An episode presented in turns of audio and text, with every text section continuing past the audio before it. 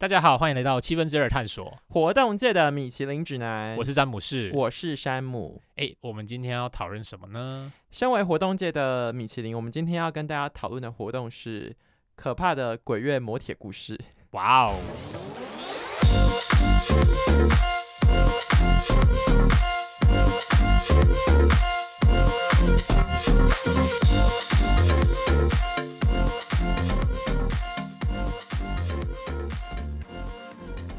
我跟你说，我们现在音乐完回到现场，听众一定觉得一头雾水。他想说莫名其妙，请问一下，鬼月跟魔铁故事到底有什么关系？是因为刚好我们在录音的同时，刚好是鬼门刚开嘛。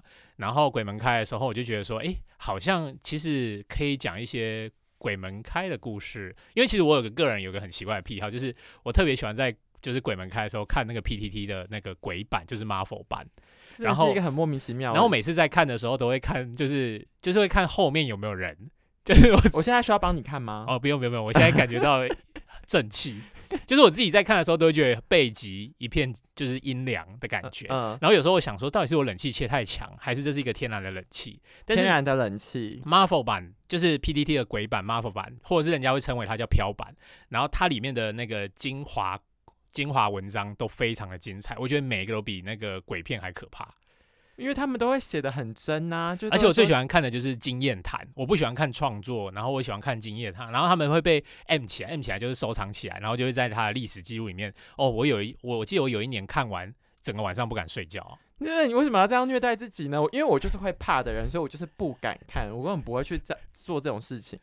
那所以今天我们讨论到这件事情，就是想说，那我们刚好应景一下，就把 Marvel 版哪一些跟旅游相关的鬼故事，因为我特别也还有还有另外一个怪癖，就是我喜欢看旅游的住宿片，然后还有 租屋片，因为那时候自己住在外面，然后就想说我来看一下租屋会不会看到一些，就像我们在外面住旅馆的时候，都会去看一下说这一间是不是凶宅，或者是这里有没有发生过什么事情。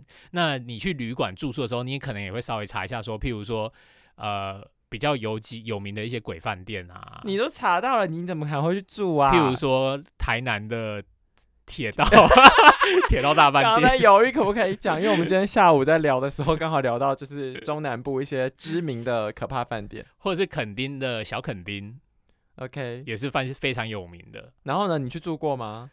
我有朋友去住过，然后他住完以后，他整个人气是哦，我们两个共同同事有住过，他刚好出差去小垦啊，这样我们会不会被小垦丁骂？怎样？反正他只是谣传，如果你打小垦丁，就有很多后面的故事。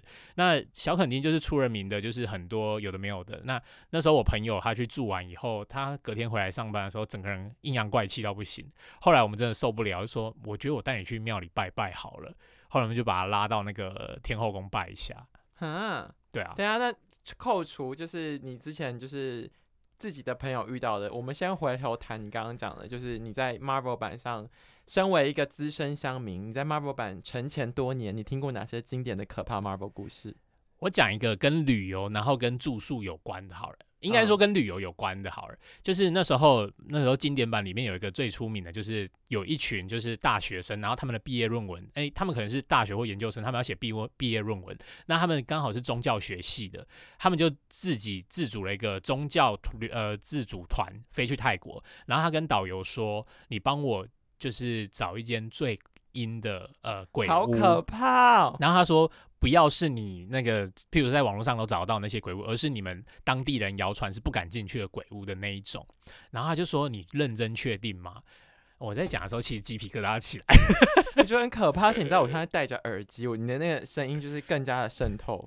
然后他那时候就是他们因为是自主团嘛，所以他那时候甚至那个司机载到他们到那个鬼屋的时候，他不敢在他们门口放下来，他可能距离他们两百公尺，说：“哎，接下来你们在这里停，然后你们自己走过去。”那他们一群人大概可能有五六个人吧，然后他们就一进去，他们发现这个这个这个鬼屋以前是 hotel，然后发生过火灾，所以那个那个那个废弃的旅馆，对，然后那个旅馆刚好又没有窗户，怎么会那么很奇怪的格局？然后反而总而言之，就是最后因为发生火灾的关系，所以丧失很多条人命在那边。那当地人都知道说那个非常阴，所以他们当地人也不敢回去。反正整个故事大概的结果就是，他们进去以后，他们就觉得真的不对劲，然后甚至他们有一些人有阴阳眼，就发现他们跟他讲说：“你不要进来，就是这个不是你们可以进来承受的地方。”嗯，然后然后他们还是想说不行，我要把毕业论文完成，所以他们还是想要走到，譬如说走进去屋子里面一百公尺，或者是到其他的客厅或者什么之类看一下，参观一圈以后，他们才才愿意走。可是后来他们发现说，他们每走一步就好像背部千斤重，嗯，然后很像被抓着走，就是他们好像一个人在走路，后面拖着很多人的感觉，嗯所以他们一群人都觉得很不舒服。最后他们当然是走到那边，呃，假设他们走到客厅以后，他们又听到一个很巨大的声音，就叫他们说快滚。中文哦，呃，中文他们听到最后都是中文，嗯，就是因为我听说就是他们可以转换语言，翻译对他们可以转换对语言。那最后他们就听到这个以后，他们就拔腿就跑拔腿就跑，然后拔腿就跑嘛。那那时候他冲回去那个 那个呃客运的时候，不是客运啊，那个游览车的时候，嗯司机已经吓跑，所以他把车开更更远的地方。嗯所以后来他们跑跑跑跑了大概五百公尺以后，才发现司机已经就是在躲在很远的地哦，方。司机还要等他们，还有一点粮食。对对对，然后可是他们上来的时候，就是脸色都很差，然后其中有一个很明显就已经卡到了。对对，然后后来的故事就是他们就想说怎么办，然后他跟那个导游说这件事怎么解，那他就说呃泰国还是有很多正的高僧，对，就是跟就是可能跟佛有关的高僧，嗯所以他说明天我会带你们去四面佛那边找一些高僧，把这个解掉。那后来反正最后的故事就是那一个卡到的人，他整天阴阳怪气，然后一直吐，然后吐出来都是绿色的汁液，可是他说他没有吃什么东西。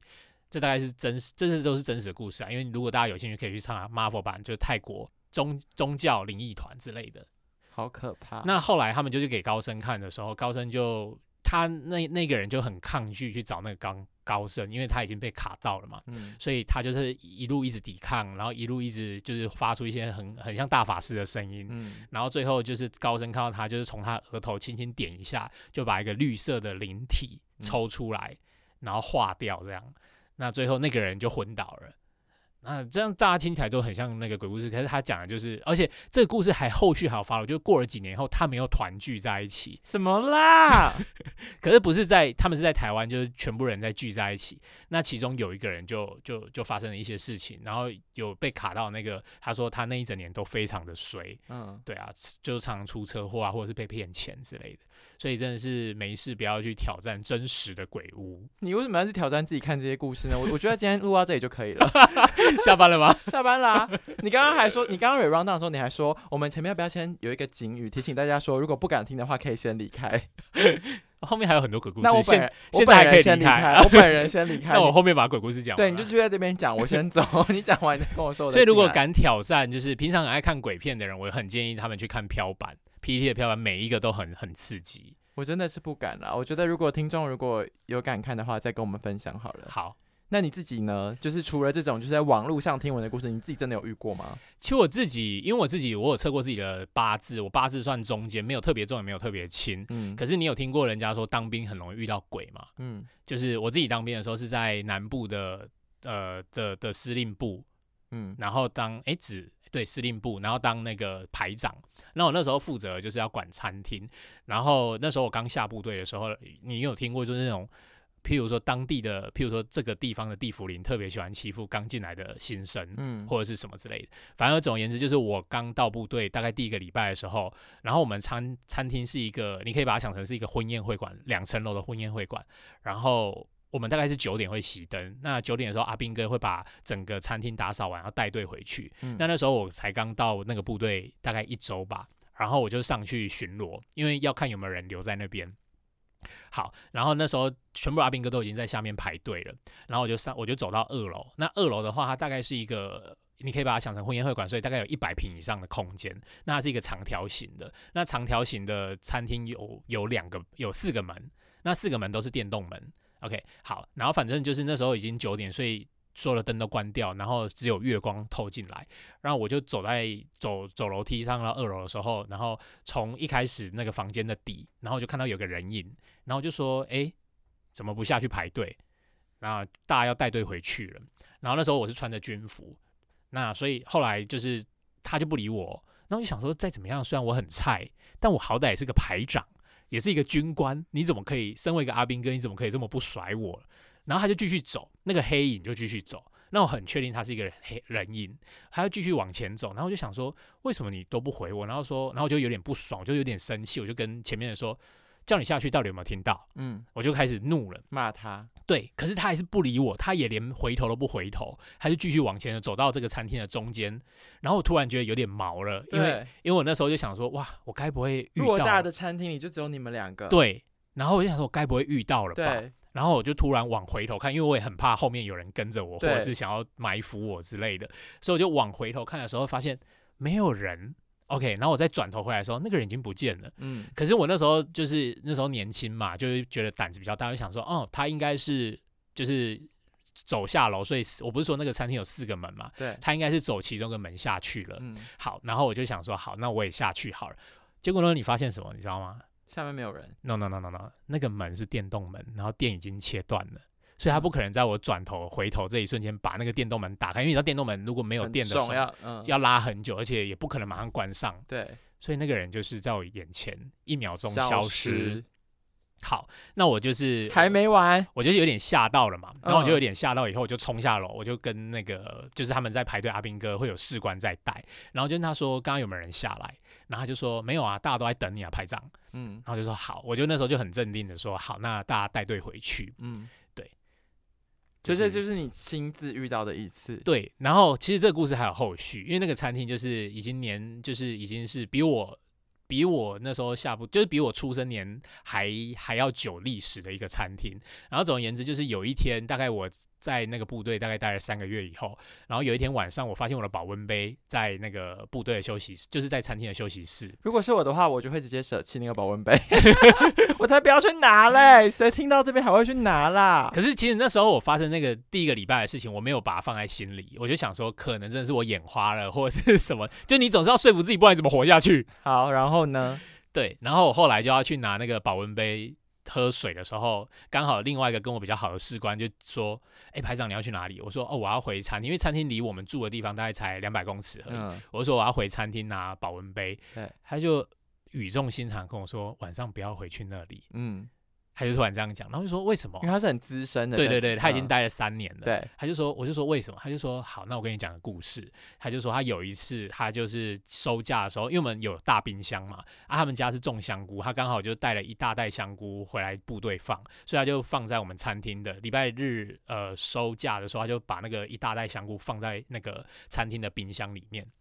好，他就自己放的时候，然后突然他就听到后有人在后面叫他说某某某，你在干什么？嗯，然后就想说，诶，再怎么样，我也是中士。中士就是你要待要三年以上，你才有办法升到中士。就是一般的阿兵哥是不能这样称呼、直呼你的名讳的。嗯，就是要叫你排长或者叫你班长，叫你什么，就是要叫你的职称。对对对，在军中这是非常强调的。对，就算我私底下跟你很好也不行这样。嗯对，然后反正他就想说，谁这么大，他就不理他。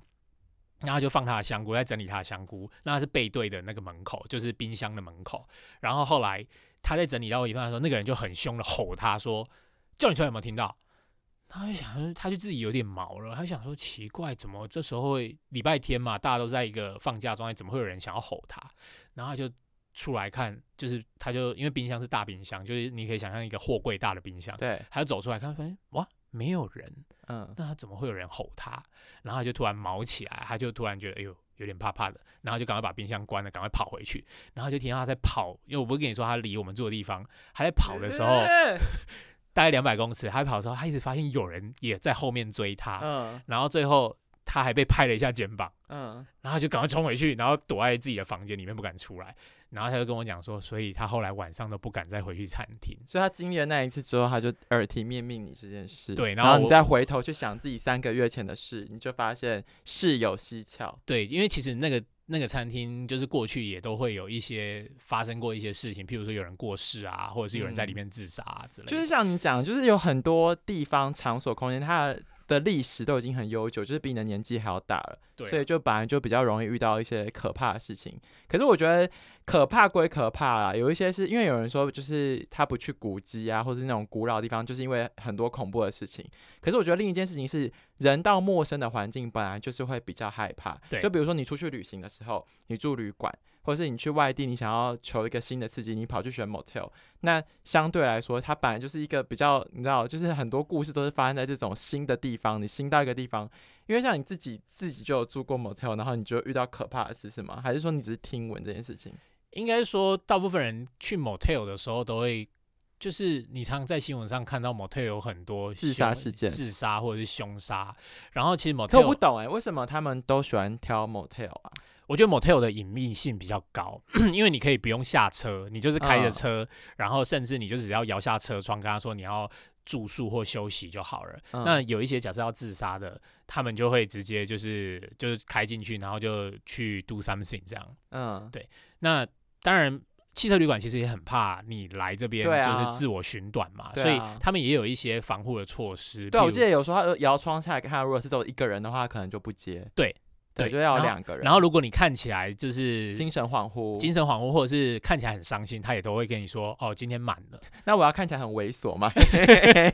就是”一个人，然后说要休息，真的很怪。然后甚至他们会叫你打开后车厢，嗯哼，他想要看你有没有放木带一些绳子啊、木炭啊，木炭。对对对对对 对一，些奇怪的工具。，对他们但殊不知那个就是我们的小情趣啦。跟另一半去的时候，我本来就是会准备一些道具啊，哇塞，整个氛围被你讲的很温馨的呢。然后呢，你是你是要先分享你在新闻上看到的可怕事件吗？没有，其实我我自己啊，每次住 motel 的时候，我都也自己都会先 Google 那间 motel 有没有发生过任何的事情。奇怪的事情，就是不管是自杀或者他杀，因为他杀真的很多。其实你只要查，你在 Google 搜寻说，譬如说哪哪哪里的摩摩铁，然后你只要在空格，通常都会有呃命案或者是嗯自杀或者是呃凶杀之类的字眼出现。嗯所以大家其实也很紧张，说会不会有这个这个问题？对。对啊，所以你说你之前 follow 这些的时候，因为你毕竟做七分之二，你必须要做很多功课。然后你在查摩铁的时候，你看过很多新闻，然后他们会不断的，比如说改装潢啊，然后卖变成豪宅之类的。对，因为像我比较熟悉的是在台中七期的那个，因为所有的摩铁摩铁的重镇在台中就是七期，就是呃长马交流道下来以后，这整片都是摩铁，大概有二三十间的摩铁。那那边的地价又是最台中最贵的地方，所以早期那时候，因为它紧邻交流道口，所以大部分人下车或者是呃下交流道以后，就会直接去摩铁，可能外县是彰化的啊，或者是苗栗的人就会来朝圣之类的，所以它盖在那边以地理位置非常方便。那刚好因为这几年房价也一直往上上升，那所以他们有一些发生过命案的，他们干脆其实就会直接卖给豪宅建商之类的，就是他们想要赶快把这个出脱，或者是如果你认真的注意到说哪一些摩铁它突然大装潢或者什么，通常他们已经发生过某一些事情了。嗯对他们就是想要装潢改名字，然后让大家忘记这件事情。因为其实现在新闻媒体有一些会比较好，就是他会只会说，呃，台中七期某汽车旅馆、台中太平某汽车旅馆这种地名加某这个字，但是其实在网络上都还是搜寻到，就是譬如说某某某汽车旅馆，然后命案之类都找得到。对啊，我我搜寻到这些新闻都不是因为看新闻或是看 Marvel 版，因为我不敢看 Marvel 版。然后我是之前看西斯版的时候，他说 有一有一个女生，就是她喝醉的时候就就有点像是怎么样，让自己被捡，然后就捡去汽车旅馆。但她在半半昏半醒之间，那个人说他要把她带去那个维格。然后呢，他就想起来，他之前曾经在维格汽车旅馆的时候看过，就是你讲那种可怕的黑影，所以他在半梦半醒之前就立刻惊醒，说：“不要维格，我不要去维格。”因为你知道，就是像你们讲的，就是如果你真的常常在就是汽车旅馆这种消息里面研究的话，你就会知道某一些就是特别的可怕。真的。哇，觉得这那结果那个故事后来是怎样？他真的是帮他换了一个，他说：“诶，因为他捡尸，照理讲要装着半梦半醒的对啊状态，但是他就是立刻清醒说：“不要伟哥，不要伟哥。”那他有帮他换换另外一间有吗？，因为我自己个人是没有没有太多就是住这种 motel 的经验，可是我个人在住，因为你哎、那你住宿的时候会有什么怪癖或者是习惯之类的吗？我自己住旅馆，因为我特别爱看 Marvel 版的关系、漂版的关系，所以我都知道要敲门。对，然后冲马桶倒是不一定，有时候会冲，有时候不会冲。但是敲门这件事，我真的觉得在鬼月的时候住旅馆，大家一定要做，就是你进门的时候一定要敲门说打扰了，对，打扰了，然后之类的，我觉得都会比较好。对，敲门跟抽马桶这个我都有听过，但我要讲的怪癖跟这个无关啊。我个人的怪癖就是我每次住完旅馆之后，我都会把它整理的很干净跟整齐，为什么啊？就是我会把它恢复成就是访问人员一打开会想说啊，这间有人住吗？会有点困惑。然后我后来才发现，原来就是真的有些人会跟我一样有这种癖好，我就觉得非常的有趣。我之前也听过，我有个朋友，他说他妈也是每一次住宿，然后他退房的时候都会把它整理的非常干净，然后甚至如果他没有整理的干净，他还跑去骂他说：“你这样对房务员来说。”就是是一个困扰，你知不知道？然后他就跟他就跟他妈讲说，可是我之后防务员还是还不是重新都要来过，有差吗？是啦，我觉得这就可能就是我的偶包吧，一个形象问题。就是没有，，我每次退房的时候都超乱。那他就想说啊，那个朱先生哦，哎、欸欸欸你透露我的名字了。没有啊，透露姓氏不行吗？哦，那个詹先生哦。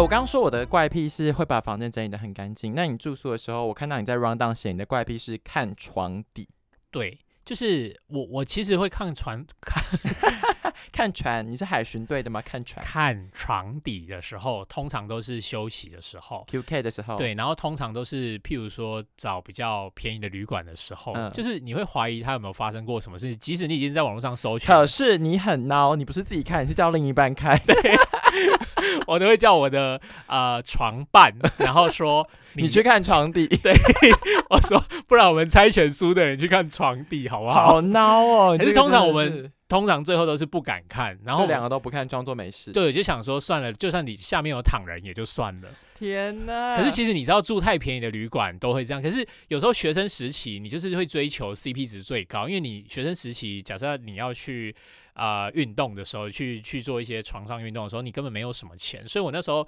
常常就是会骑着摩托车，然后 然后呢？去找譬如说，你这边呃写说两到三小时只要四百块。哎、其实，在台中蛮多的，天哪！然后或者是一些商务旅馆，他们也有做一些休息。那他们可能在离峰的时候，他们就是四百块三小时，或者四百块两小时。哎，没有，其实我觉得在那时候学生时期，我都觉得很贵。但是在太便宜的那种，譬如说两小时三百块或两小时两百块那种，就已经是火车站正对面那种宾馆，然后它看起来就是年久失修那种，我就不敢去了。对，那所以就是说你的人生还是有些小原则在的。对对对对，而且你的另外一半可能也不想要去住那么脏的，对啊，那甚至你也会怀疑说里面会不会有被针孔偷拍啊什么之类的。嗯，所以后来我们大概就是我们的底线就是四百块两小时到三百三小时。那工作以后呢，就有就有稍微 upgrade 一点。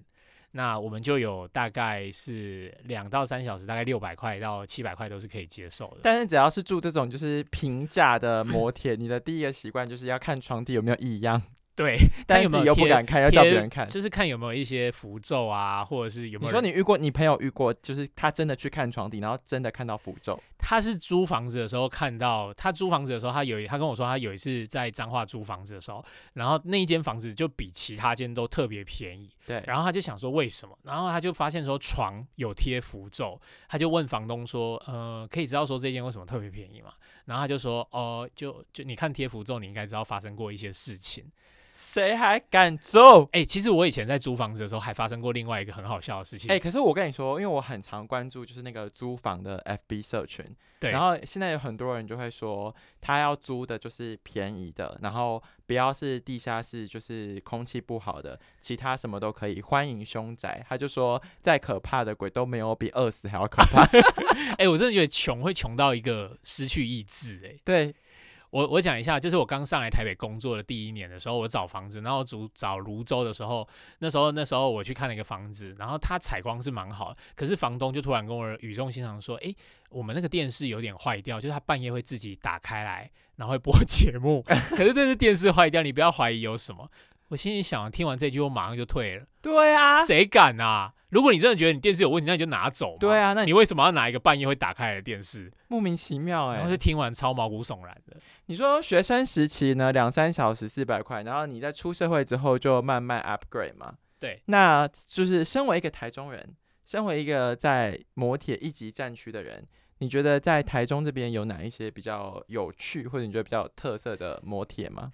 呃，其实如果你以 CP 值比较高，就是我们在七分之二探索这边有我，觉得现在我还是无法冷静下来，听众会不会觉得莫名其妙？你刚刚前面在讲那些那么可怕的事，你现在为什么突然在讲磨铁？因为我们的重点这一周本周活动推荐还是磨铁，只是因为哦他在鬼月的时候，请大家住的时候要记得敲门，对请大家住的时候要小心一点。说实在，这个月除了是 Marvel 之外，这个月其实也是七夕情人节。对啊，所所以你一定会住得到的，你一定会用得到的，以，哇，我们节目真的是很多元化呢。对，，什么都可以聊，非常实用的一个单元哦。没。错。但我们播出去已经不是七夕了，但是没关系，明年的二月十四，每一个十四都是情人节。哎我跟你说啦，我身为就是这种单身狗，我个人就是最讨厌情人节的，因为呢。二月十四也是情人节，三月十四也是情人节，七夕也是情人节，圣诞节是情人节，双方的生日也是情人节，交往纪念也是情人节，满周年是情还有，一百天也是情人节。很多，我真是受够了。反正好，你你们这一些走狗们，你们需要的磨铁资讯大礼包，我们现在帮你整理好整理好了，来，第一个，好，如果大家想要看 CP 值比较高，就像我以前学生实习想要做的那一种，就是两三个小时，可能在四百块到六百块，或者是现在当然因为物价也高了嘛，所以可能已经有升级到六百块到九百块了。七分之二有有这种哦。对，然后我们这里有大概有台北、台中、高雄、台南都有这个休息篇，就是 CP 值很高的休息篇。就是所谓 CP 值很高，就是可能是干净，然后它会有一些户外阳台啊，或者是就是会让你住起来是舒服的，但它不是走奢华路线，就是你会觉得说你想要去做事做运动的时候 是可以舒舒服服、干干净净的，然后你也会觉得说里面有一些小道具可以让你使用，譬如说八爪椅啊，或者是呃他们该放的都会放啦。OK，因为刚刚不管你说就是学生时期那种四百块，或是出社会之后稍微就是 upgrade 到七八百好了，这种 CP 值高的汽车旅馆七分之二上面也有吗？对啊，你看接下来就是大家就是有情人节要又要要那个运动嘛，那所以就可以欢迎来到我们七分之二的探索。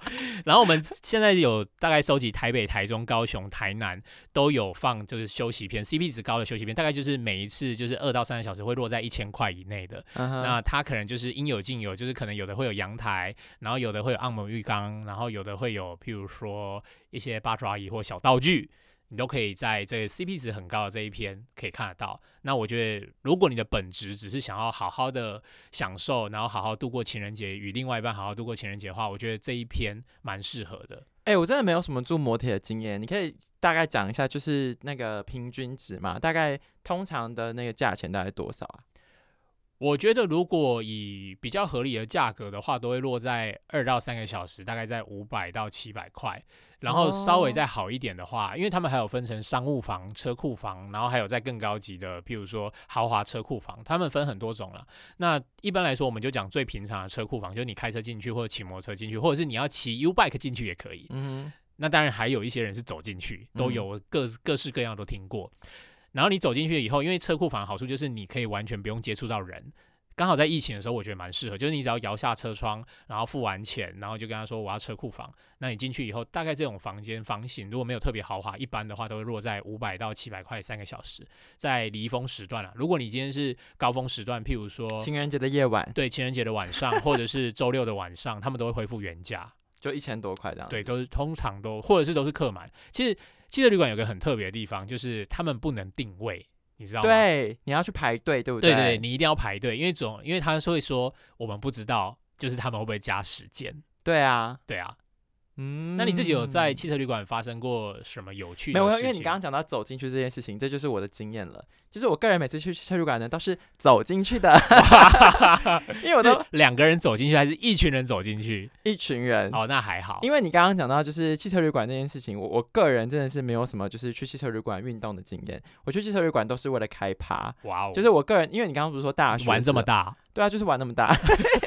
我跟你说，我个人身为大学就玩这么大，我身为七分之二的，就是潜在创意总监，我当然是充满了各种活动创意。那你我大学的时候，我们那时候去那个汽车旅馆，是我还记得我在土城订的一间，然后呢，它就是主打就是说它里面有泳池，然后很大。然后我和我同学那时候就是我们就是办了一个主题 party，叫做动物派对。然后我就先去西门的青龙呢租了就是八套的就是动物服装，有乳牛啊、长颈鹿啊、恐龙啊。然后大家这样租完之后呢，我们就把它装到那个行李箱里面，然后拖着行李，然后因为我们都没有车啊，我们就是坐捷运坐到海山站吧，我忘记是不是海山。然后呢，再走走走走走到那个汽车旅馆去，然后就穿越那个闸门。我觉得那工作人员应该是翻着白眼看，就是哦，一群小屁孩又要来闹了。但是我们就是开趴。对然后最近一次是在今年疫情爆发前，大概三四月的时候。你一定要强调疫情爆发前。哦，不然人家会以为我是你那个台中老师啊。好，你继续。就三四月那时候是去帮朋友庆生，然后庆生一样就是，我觉得后来大家汽车旅馆其实有一部分取代了 KTV 的功能，对就是一个饮酒作乐的地方对。然后那时候我们去那个也是一个很大的一个 motel，然后大家就是在那边唱歌，然后房间里面还可以打桌球。然打桌球，嗯，它里面有那个桌球哇塞，这我第一次听过。啊，不是乒乓球那种桌球啊，是撞球。哦 我最近第一次看奥运，我想说，人家以为是林云如在里面这样啪啪啪。对啊，想说这这是色情，就是裸体桌球吗？谁会不是在汽车旅馆打不是桌桌球是撞球，就是可以有一点社会娱乐性，就是你可以射飞镖，然后有撞球。不知道，我觉得在汽车旅馆撞球都是一个很情色的状态。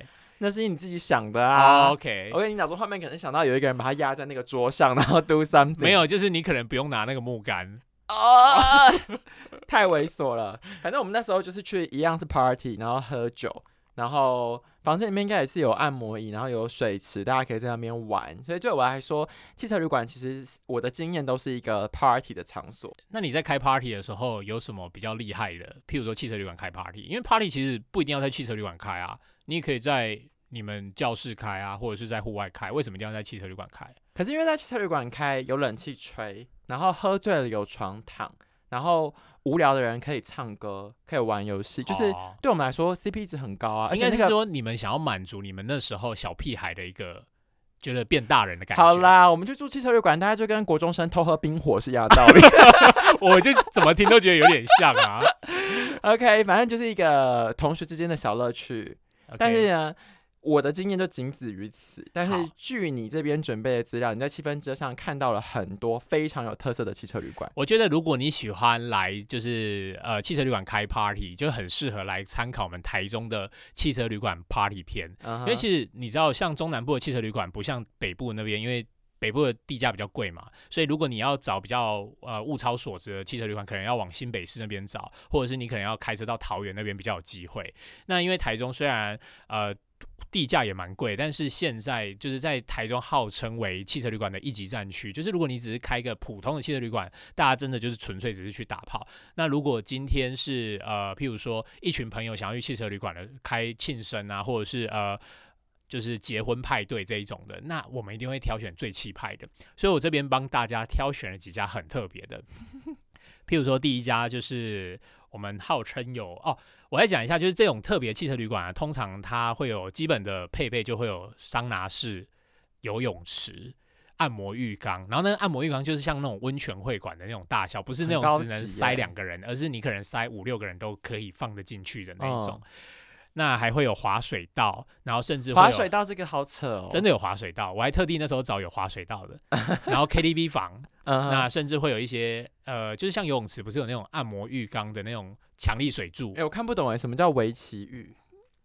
它的围棋浴就是它号称就是从法国进口的，然后它在打的时候会有气泡，所以那个气泡会让你的身体的血液循环变好，所以这个有专有名词叫围棋浴。哦，绵密的泡泡的按摩浴缸，对，所以其实你在运动完以后，它还可以帮你舒压。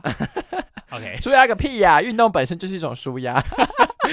然后我这边介绍几家，就是七分之二有介绍的比较特别的，譬如说第一家就是台中的叫紫禁城，嗯，然后这一家的话，它是整个汽车旅馆都是打造清朝的宫廷风，那甚至你可以去跟他租借那个服装，但是租借要额外付费啦。嗯，你可以跟他租借服装做角色扮演，因为大部分的人都是女仆装的角色扮演，可是你可以变成皇上跟呃婢皇女后吗？婢女之间的关系。所以只有皇上跟婢女，没有皇后或者是贵妃，或者是常在跟就是嫔，就是那种不同等级 level 的。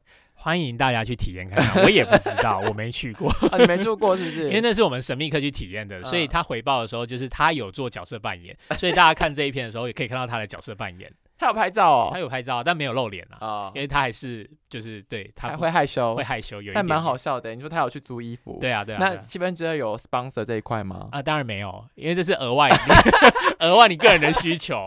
哎、你们很小气耶，人家要体验租衣服，比如说这个衣服新不新啊，脏不脏，他要帮你体哎，验、啊。他衣服其实都蛮新的，而且因为现在又疫情的关系，所以他们定期做清洁。清洁。对，，那除了有就是古色古香跟服装之外，还有什么？像他这个旅馆啊，呃，像他这个最最高级的旅馆叫紫禁之巅嘛，然后它那个旅馆的中间还是一个大的游泳池，所以它是一个我以为你要跟我说中间是舞池，可以尬舞。二十平的。你你想到的是你紫禁之巅。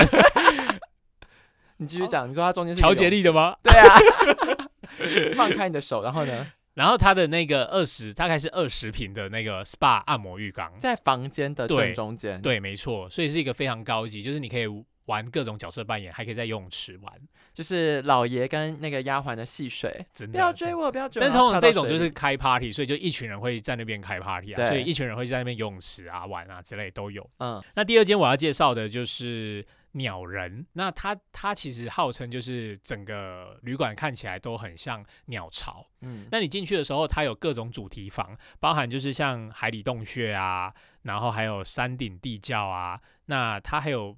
呃，分为复古、自然、原始跟沙漠，所以你在沙漠里面，你还可以看到仙人掌，他进去，他会温度帮你调四十二度，走进去，顺便做乐瑜伽吗？对，呃，应该没有。然后像它的自然啊，或者是它的山顶地窖啊，它就会打造的像是洞穴屋。嗯就如果大家有去过土耳其的卡巴多基亚的话，就会知道说那个洞穴屋住起来，就是你可能睡到一半的时候，都会有石头粉粉掉下来，粉屑会掉下来。这间也会这样吗？这间不会啦，因为它毕竟是打造像起来像洞穴屋，可是它的洞穴屋的灯全部都是火炬，呃，对，所以以你可能像在拿着火把，然后再再再运动。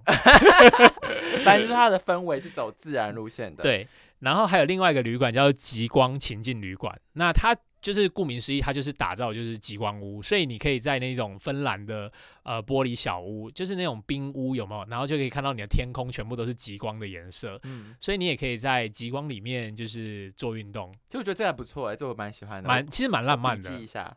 这间可以，这间。那它除了就是有它的极光玻璃屋，它还有非洲草原风、马戏团风、印第安风，还有海底世界。它海底世界就有点像是你有没有去过澎湖的那个海海底隧道？嗯哼，它可能就是有点仿照那种感觉你觉，说它有养一些鱼什么的哦，应该有啦。还反正这不确定就算了，但我对觉得蛮酷的，就是你看嘛，就我前面讲的，就是你这时候就很适合租借动物装，比如说穿斑马跟那个大象，有没有在那个非洲草原的主题房间里？其实我觉得蛮适合的，啊就是你的主题趴要配合当地没当错那个房间的情境。对啊，譬如说你刚刚我刚刚不是说洞穴屋吗？你就可以把它打造成原始人，原始人穿着原始的服装，对，啊，所以我觉得就因为你毕竟情侣交往久了，会有一点少了情绪对不对？，对你就是要有点角色扮演。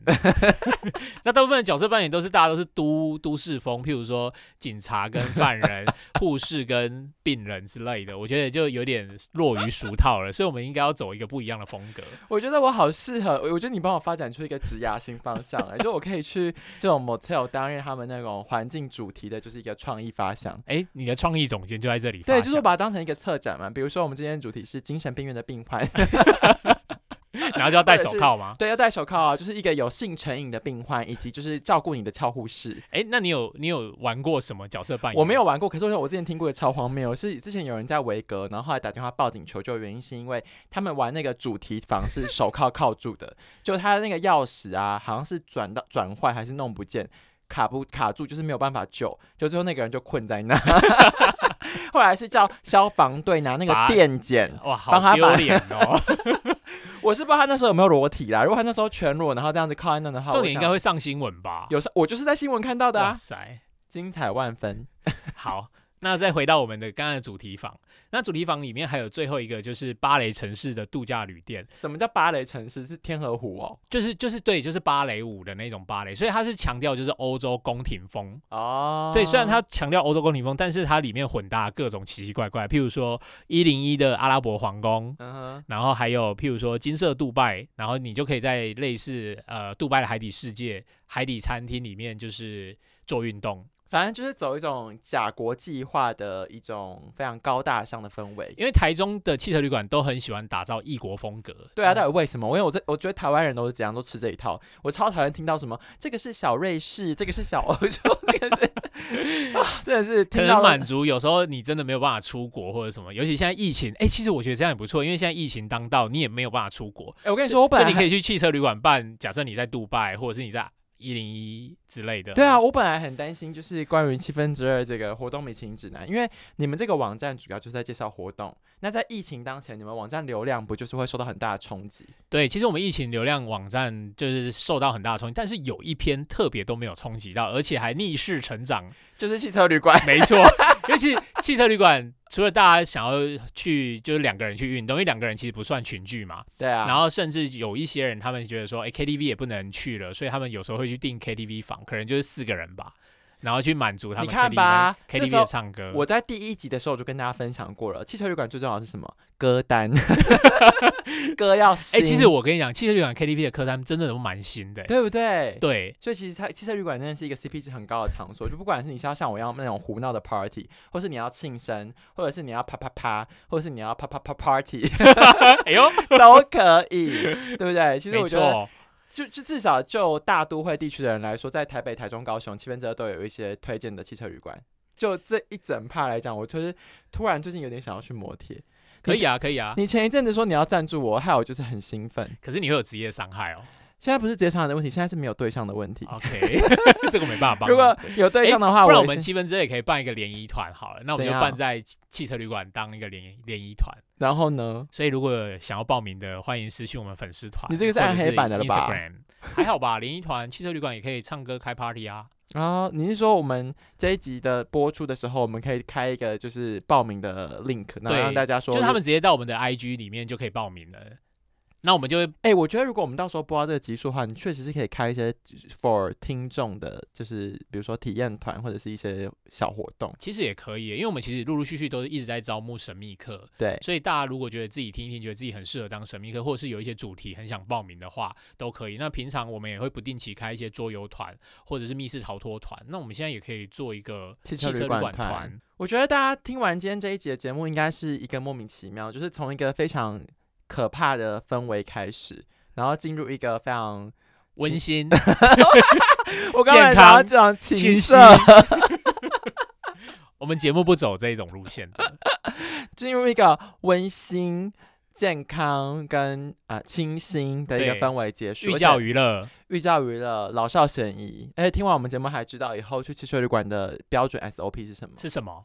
就是先敲门，啊哈检查床底下，啊哈，检查歌单，哇哦，祝大家都成为汽车旅馆啪啪啪 Party 达人。拜拜。